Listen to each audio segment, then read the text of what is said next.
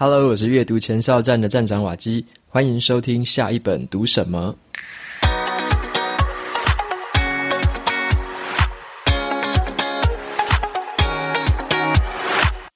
今天我想要跟大家分享的这本书，它的书名叫做《疫后大未来》。这个“疫”指的是新冠疫情的“疫”，也就是说，这个新冠疫情爆发的现在，然后以及未来，这个世界的趋势跟走向会是什么样的一个情况？尤其这本书，它是用一个商业的一个角度来做一个分析跟描写。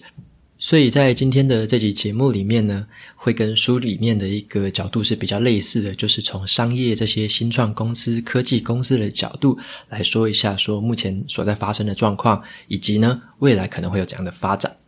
那在分享这本书之前，同样的这本书有给大家这个抽奖证书的一个好康，总共会抽两本书。那同样的抽奖方式，在 Show Notes 里面的部落格文章连接一样。进去文章之后，滑到最下面，输入 email 就可以参加这次的抽奖证书。好，那再回来一下，我们讲一下今天这本书哦。嗯，这本书很有趣的地方在于说，我们知道的是，新冠疫情对我们这个社会跟这个整个世界的一个变化，实在是非常的一个剧烈。有一句话说的非常的好哦，就是这个句话是这个苏联的国会议员乔治盖洛威曾经说过的。他说呢，有可能十几年都没有事情。但是接着几个星期内就过完了几十年，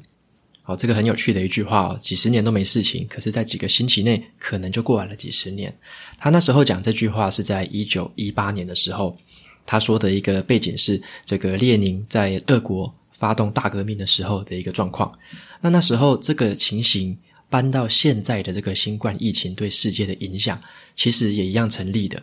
有没有发现一件事情？就是以前人家都在说什么远距离教学啊，然后什么远距离上班之类的东西，大家都觉得说好像科技还没办法达到这样子的一个这个资源，或者说在这个科技上面还需要很多突破的地方。结果新冠疫情一发生，没有办法，所有人都被迫要这样子工作，很多的事情都完全彻底的改变。那你也可以发现，就是科技马上剧烈的变化。但是这些厉害的公司马上就会因应这些变化，推出各式各样的服务，甚至是把原本的服务加速推出，所以世界马上剧烈的改变了。原本可能要花十年，可能在二零二三年才会发生的事情，竟然在短短的可能二零二零年到二零二一年之间就已经发生了，甚至在未来的一两年内，可能又会有更快速的一个转变。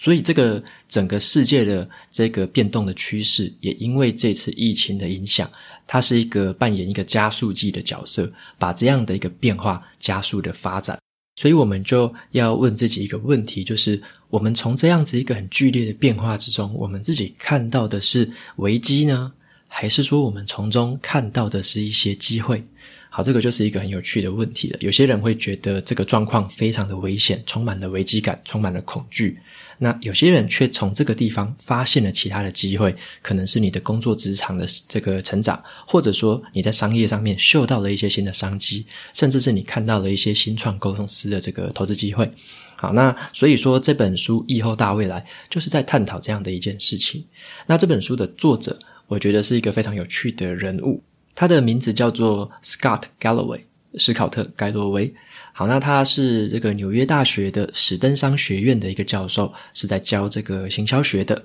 那他同时呢，也是一个连续创业家，他曾经创办了九间不同的公司。那么他曾经也写过两本书，第一本书是叫做《这个四骑士主宰的未来》。好，那本书是在探讨这个科技巨头，四个科技巨头分别是 Google、脸书、还有苹果以及这个亚马逊。好，这四家科技巨头的一个主宰这个世界这个商业市场的一个行为。然后呢，这本书我那时候读完也很喜欢。那他写的第二本书是叫做《世界并不仁慈，但也不会亏待你》。那这个第二本书就是在谈什么叫做成功啊，什么叫做幸福。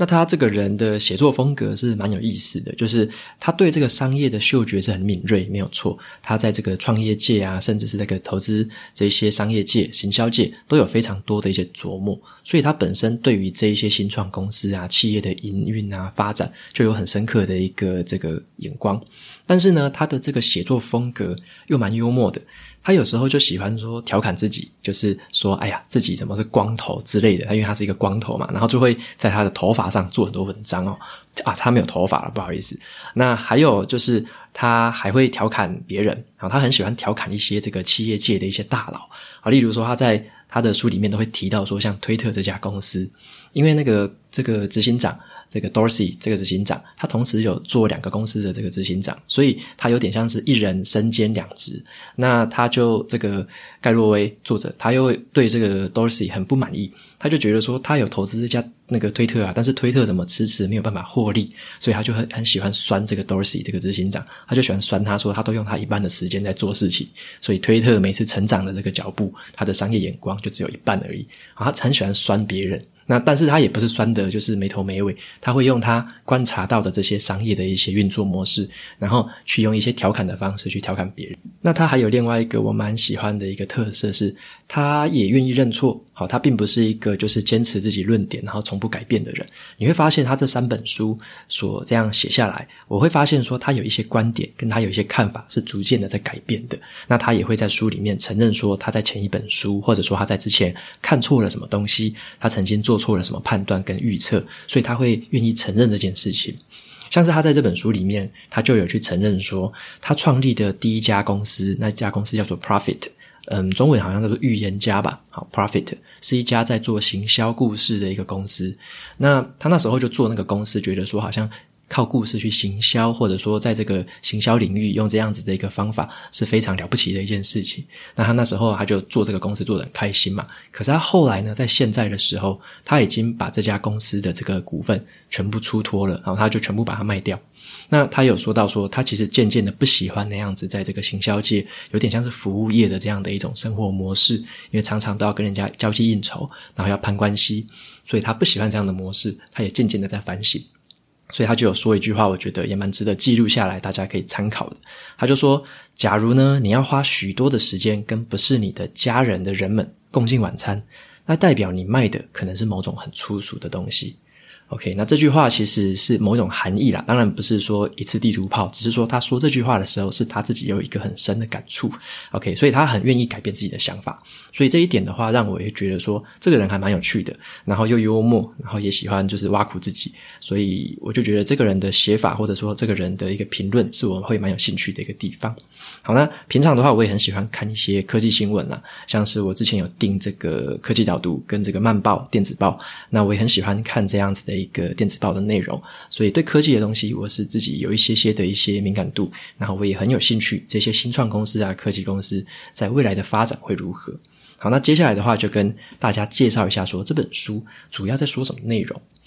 OK，那这本书刚刚有提到，它是基于它前一本书这个四骑士主宰的未来的一个延伸的一个讨论。那除了延伸之前讨论那四家最大的公司之外呢，他在这本书里面还探讨了更多更多现在最新的这些新创公司，他们发展的状况，跟他们有时候可能会遇到的一些困困难或者是一些难题。那他还有就是在书本的最后面，还有提到一些对于这个高等教育，还有关于人民跟政府之间关系的一些讨论。那这本书的话，它并不是单纯针对商业的环境啊，它是用商业的一个角度，然后去对于整个这个商业市场跟这个教育市场，甚至是我们人民跟政府的关系，做出一些讨论跟批判。那最后当然也有提出他自己的一些呼吁跟建议。OK，以上呢就是这本书的话，它一个比较整体的一个内容。那接下来的话，我就跟大家分别介绍一些我从里面得到一些有启发、有灵感的东西。那也值得我自己记录下来，也分享给大家知道的事情。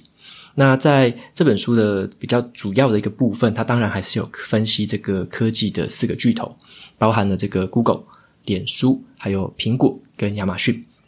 那他就在探讨说，为什么疫情爆发的时候到现在为止，这些这四个科技巨头，特别是这四家，反而呢，不会就是像其他的一样，就是什么景气差的时候就慢慢的在爬起来，爬得很缓慢。他发现这四个科技巨头其实成长茁壮的更加快速，就是它反弹的能力非常的强。他们把这一场世纪大危机变成了一个很好很好的成长机会，从这边获取了巨大的利润。你如果去看股价，你就可以发现这四家公司从这个疫情爆发到现在，成长的幅度是远超过大盘的表现。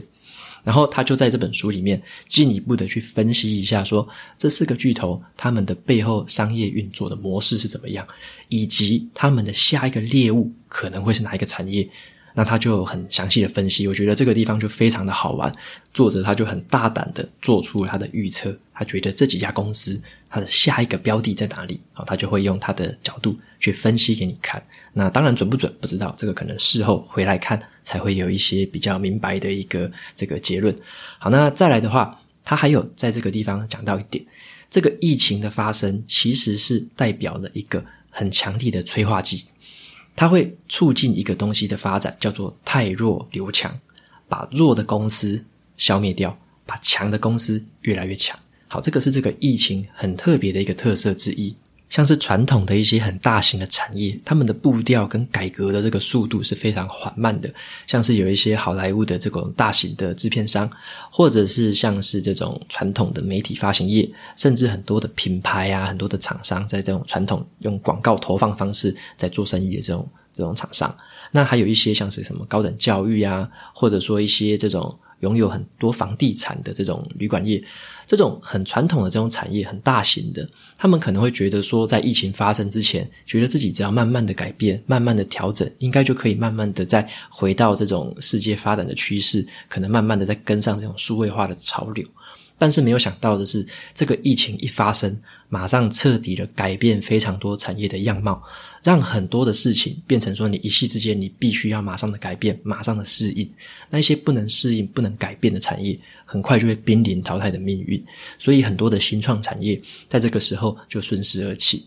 所以在这本书里面呢，作者他当然有分析一些我们常听到的这种新创公司，像是 Airbnb 啊，像是 Uber、Netflix。或者是 Spotify、特斯拉这种常见的公司，当然呢，它里面还有分析到了一些我们比较不常听到的一些公司，像是 Lemonade，好，这个是一个保险的一个公司，好，那还有一个叫做 One Medical，这个是一个远距离医疗的公司，或者是 Peloton，那这是这是一个健身器材的公司，或者是 Shopify。然后呢，这这个就是一家电子商务的公司。好，那所以说他在这本书里面还有分析到很多不同的新创，这些新创可能是我们平常比较不常听过，或者说你偶尔有听过，但是你还不知道它里面到底在玩什么花样的一个公司。他在这本书里面就分析了这些公司的一些特色，还有他们未来可能会发展的一些趋势。那么这个作者呢，他就用两个主要的观点来探讨这些公司的一个发展跟商业环境的改变。好，他第一个观点就是说，这场流行疫情其实影响最深远的冲击，就是这个疫情它扮演了一个加速剂的角色。那第二个主要的观点就是，每一个危机必然会存在着机会，但是危机更大、更具有破坏性的时候，这个时候的机会也就更大。所以很有趣的就是。呃，有些人从这些事情里面看到的是很可怕的危机，但是这些新创公司或者这一些科技巨头，他却从里面发掘了更多的商机。好，说为什么会有这样的差别？接下来就陆续来看一下我自己从书里面记录的一些重点，像是书里面我觉得亚马逊这家公司，作者对他的分析就很有意思。他不是分析他现在的这个执行的状况，或者说他现在的发展以及过去的发展，他在做的是一些预测。亚马逊这家公司未来可能会踏足哪一个领域？那我就觉得他的预测蛮有意思的。他觉得亚马逊未来可能会踏入这个远距离的医疗平台。好，你想象一下，说一个状况哦，如果你的儿子他突然起了疹子，好，浑身不舒服，那你可以透过亚马逊的一个叫做 Alexa 的智慧音箱，你讲个话。就用它来联络这个皮肤科的医师，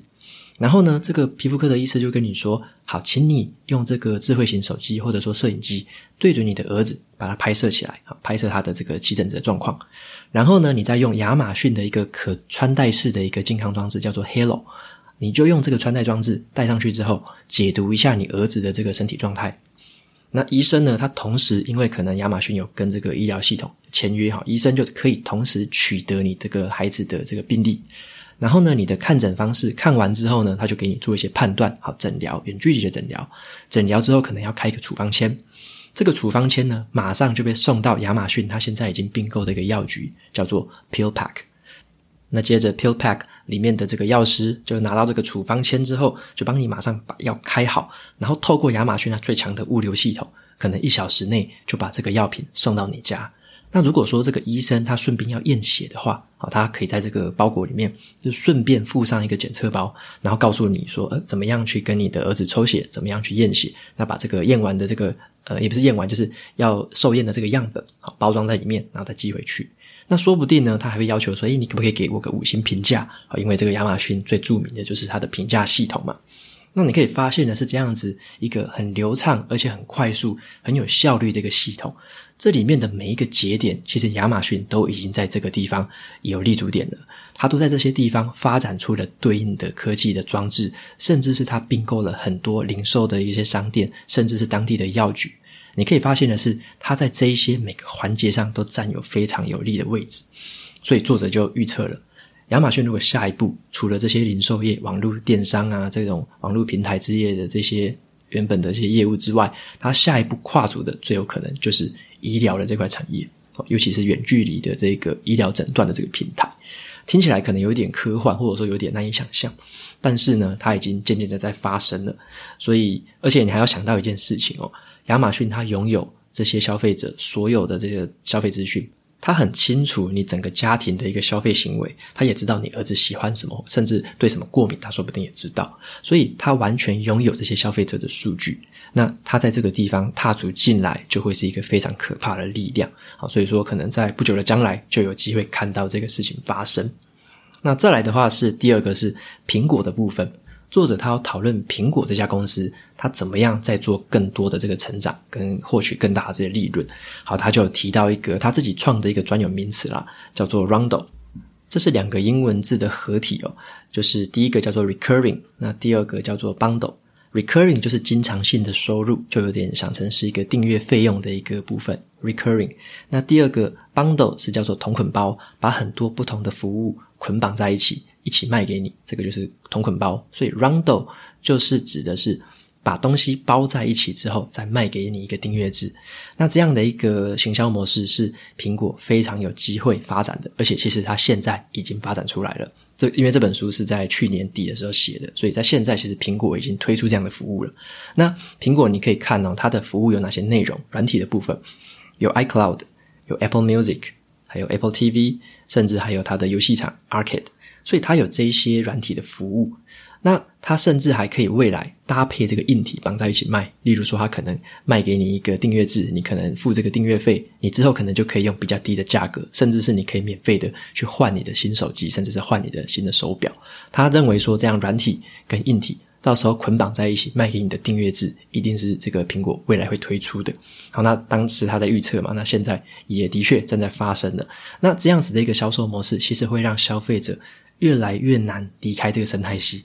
因为你会想说啊，我就用个 iCloud 加上 Apple TV 吧，那顺便我也订了他的 RK，那说不定你改天就去玩他的 RK，你又玩他的这个游乐场。那说不定你改天又加了钱，然后又去订阅他的这些就是其他的服务，那全部绑在一起，你会越来越难离开这个地方。而且苹果它还有一个很酷的特色，它专门在强调说，这个客户的隐私是它最珍贵的一件事情，它绝对不会拿客户的数据来卖给任何的什么广告商。好，那它保护隐私这件事情，就是它一个很强的利基点。那这时候世界就被分成了两种人，一种是非常注重隐私的人，那他可能会希望选择苹果的服务。那另另外一种就像是我们普通的，可能我们常常被追踪数据啊，常常被这个。脸书推广告，常常被 Google 推广告，那这样子比较不在乎自己隐私的人是另外一群人，所以以后世界上可能会分成这两种人。那苹果就是在这个隐私的这个部分，这个这个阵营是最有利的一个角色，所以你也可以期待的就是苹果之后可能会推出很多关于隐私至上的一个服务，那我们可以拭目以待，它一定会推出这些以隐私为主打的一些服务出来。那在接下来的话，谈这个另外两个巨头。这个 Google 和脸书，那在这个作者的定义里面，这两家公司虽然是科技公司，可是作者他就说，这两家其实都是在广告业啦，他们的本质都是在做广告，在卖广告的这个公司。那你可以想象的是，当这个疫情造成景气很差的时候啊，我们都知道说这个景气整个差，商业的情势不好，那广告的这个投注费用就会降低。没有错，在那个时候，可能广告的这个费用投入相对降低了一些。可是呢，在之后景气慢慢回升的时候，所谓的这个广告的这个投入又开始增加了。那这个时候呢，这两家公司的这个成长反而实现了一个非常非常高速，超过其他所有广告公司的一个成长的一个速度。那是为什么会有这样的一个状况？是因为这两家公司其实它获得了。非常大的这个数据，尤其是我们每一个人，包含像是 Google，就是你的搜寻资料、你的搜寻记录跟你的很多的使用记录都在 Google 的这个掌控之下。那脸书的话更是没有话说，它的 App 或甚至它跟 Instagram 合体之后。你在他们的 App 上面所操作任何的这个行为，你点的你点的这些广告啊，你有兴趣的贴文，你按赞的一些粉钻，所有的这些资讯都成为了他的一个资料库的一个参考的来源。那他很精准的哈，这两家公司可以很精准的告诉这个广告厂商，跟他们说，你该打怎样的广告，在哪一群的这个特别的客户上面，你的这个广告是可以很精准的投放的。所以，他拥有了这样子广告的一个定价权跟这个投放的精准度的一个权利，所以他们可以收取非常非常高昂的一个广告费用。比起其他的这种传统的广告平台来说，他们可以收取相对高昂的这个广告费用。但是呢，这些传统的这些要投广告的厂商，他们又离不开这两个平台。因为没有任何平台会像这两个地方这么有效、这么精准的一个广告投放的一个效率。那像现在很多人都还是持续被逼着只能待在家里嘛，不能到处乱跑。很多的国家也都是还是一样这样子。那你在家里一定也都是用电脑、用手机在上网。那 Google 跟这个 Facebook 就成了非常。就是怎么讲，他们在这个时候非常有利了，因为你在这家里用电脑、用手机用的越多，它的数据量也就越多，它能滚出来的东西也就越有价值。所以在这个时候，它的获利反而是明显的一直在成长的。就以脸书为例子好了，像它接下来啊，除了它要抓住你的眼球之外，你现在可能只是看 IG 的图片，或者说 S 呃 Facebook 的这些贴文，接下来它还要进军声音的市场，还有电子报的市场。它全部都要抓，像是声音，它就会进军 Podcast 的市场。然后像这个电子报，它已经推出了所谓叫做 Bulletin 的这个平台。那它就是尽可能尽所有一切的努力，想要抓住你的注意力，让你的眼光放在他的这个身上，让你的甚至是你的听觉、你的视力，甚至是未来我不知道会不会味觉还是什么的，反正全部的一些注意力，他都要把它抓住，因为他抓的越多。他就拥有越高的这个定价权，拥有越精准的广告投放能力。好，这个是可以预期的。未来他可能会推出越来越多抓住我们注意力的这些服务。所以这个作者他就在这边有下一个很有趣的评论，他就说呢，过去我们都是用我们的时间来交易价值，但是如今呢，我们却用我们的隐私来交易价值。因为当我们把很多的隐私都透露给了这些脸书啊、Google 这样的公司之后，他们会用你的隐私来做一些能让他们获利的事情。好，所以这个是作者在这本书里面他提出另外一个观察，我觉得很有意思的地方。那么除了科技四巨头之外啊，这本书的作者哦，他还有提到其他的一些新创公司，他们都有一个很共同的特色。这些新创公司为什么能够在疫情发生的时候，然后反而是逆向的一个成长，逆向的。有别于其他传统的产业，反而他们是爆发性的成长，是在于说他们跟传统的这些产业有很多本质上的不同。我举两个不同的例子来给大家参考一下。第一家公司叫做 Lemonade，中文叫做翻译应该是叫做柠檬茶吧，Lemonade。好，这家公司是一个这个保险的一个数位保险平台。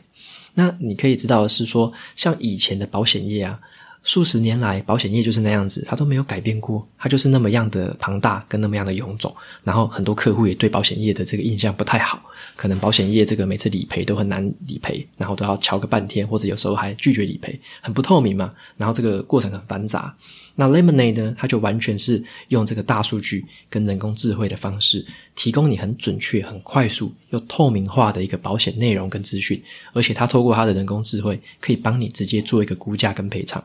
那你就可以用这样的一个数位平台，对于保险非常非常的一个怎么讲？你可以了然于心，你可以对你的保险内容，跟你每次要这个受到补偿的这个速度是非常快速的。所以这样子的一个东西，完全颠覆了以前这种很肿大的一个旧的产业。那另外一个例子叫做 One Medical，One Medical 它是一个做这种远距离医疗的一个数位平台。那以前的话，我们都知道说，你要看诊，你要给医生去做诊疗，你一定是要跑诊所嘛。那你跑诊所要花这个车马费啊，然后还要花时间，甚至你还要跟医生可能提早很很久之前就要预约好了。那这样子的一个过程是很算是很烦人的，那有时候会是很不方便，甚至你要还要多花很多的这个时间在上面。那 One Medical 他就趁着这个疫情的时候，它持续的加强它的服务，它就是可以让你在远距离，让你在任何的地方，你只要是生病，或者说你有受到这些外伤之类的，你只要透过一通电话，甚至是你要透过它的 App。你就可以二十四小时，每一个时间都有机会在当天预约到最及时的这个医生，马上帮你做远端的这种诊疗服务。那它就是透过这样的平台的一个方式，让很多的医师可以在上面同时可以服务到各地不同远距离的这些病人。然后这种远端诊疗的服务啊，也渐渐的在改变，像是美国人他们这样子看诊的一个习惯跟经验，他们也渐渐的也习惯了用这样远端的方式让医生来看诊。所以，像这两个例子，你可以发现一个共同的现象啊。书里面其他的新创其实也都有共同的现象啊。他们这些公司之所以成功，之所以开始募得大量的资金，是因为呢，传统这些庞大的产业，他们本身有一个惰性，本身是不太愿意改变，甚至是改变非常缓慢的。所以，这些公司的成功，很大的原因是来自于这些环境、这些产业本身的惰性。那他们。能够在这个后疫情的时代想出这些新创的点子，然后甚至是好好的去执行它，他们就有机会去颠覆这一些就是庞大的这些产业，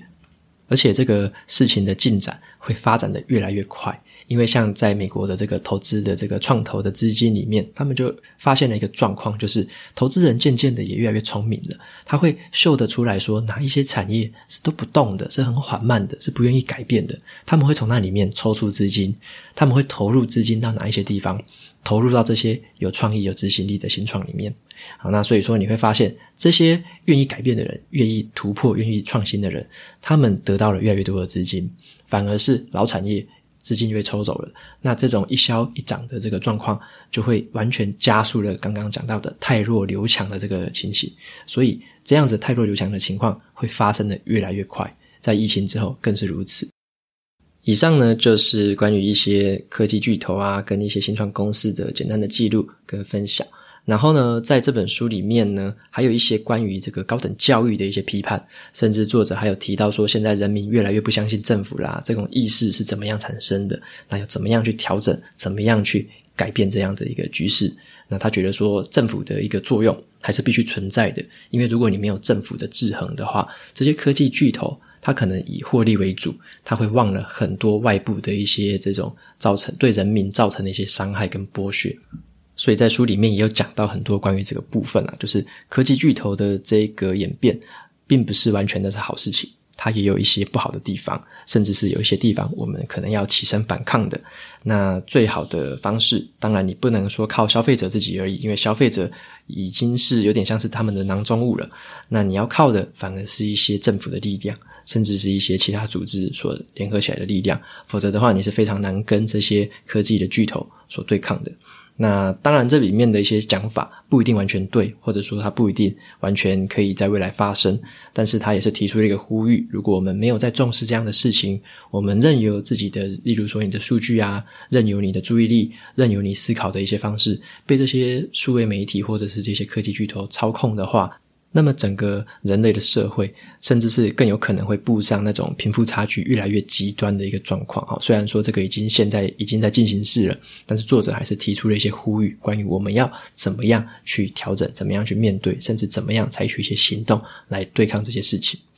那在最后的话，也就总结一下我对这本书的感想。在读它的时候，我就觉得说，好像那种未来十年才会发生的事情，在现在一年内就已经快转发生完了。尤其透过作者他对这种商业的这个嗅觉啊，就是会觉得说，平常自己看这些企业好像看得没有那么深入，没有看到它背后到底在怎么样运作的啊，怎么样思考的。那透过作者的一些说明，就让我更了解了更多的事情。那我也有一个结论，就是说，原来这个疫情发生的这个时候，是让我们要从这个舒适圈里面醒过来。你要知道的是，那些不愿意改变的人，或者说不愿意改变的企业，其实他被淘汰的速度只会越来越快。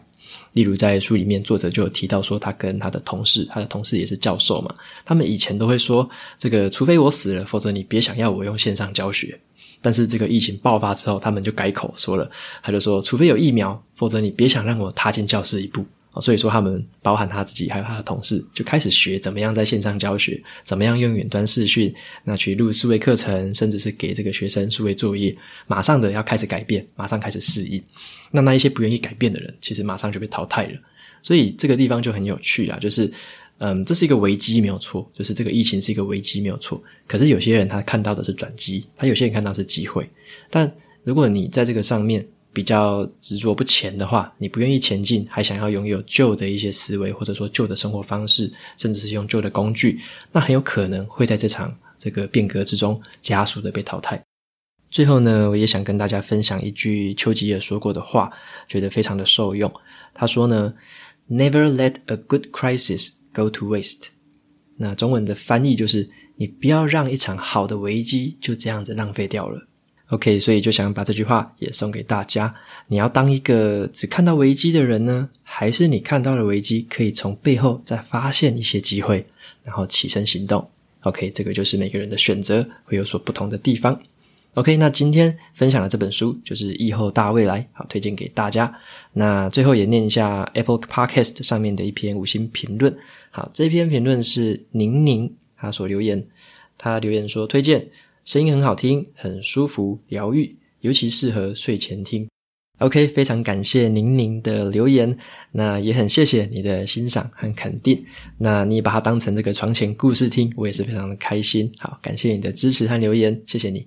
OK，那节目到这边就进到了尾声。如果你喜欢今天的内容，欢迎订阅下一本读什么，然后在 Apple Podcast 上面留下五星评论，推荐给其他的听众。你也可以用行动支持我，每个月赞助九十九元，帮助这个频道持续运作。如果你对这个频道有任何的想法，或有想要问我的问题，欢迎在 Show Notes 里面的语音信箱留下你的声音给我。我每周呢也会在阅读前哨站的部落格分享一篇读书心得。喜欢文字版的朋友，别忘了去订阅我的电子报。好的，下一本读什么？我们下次见，拜拜。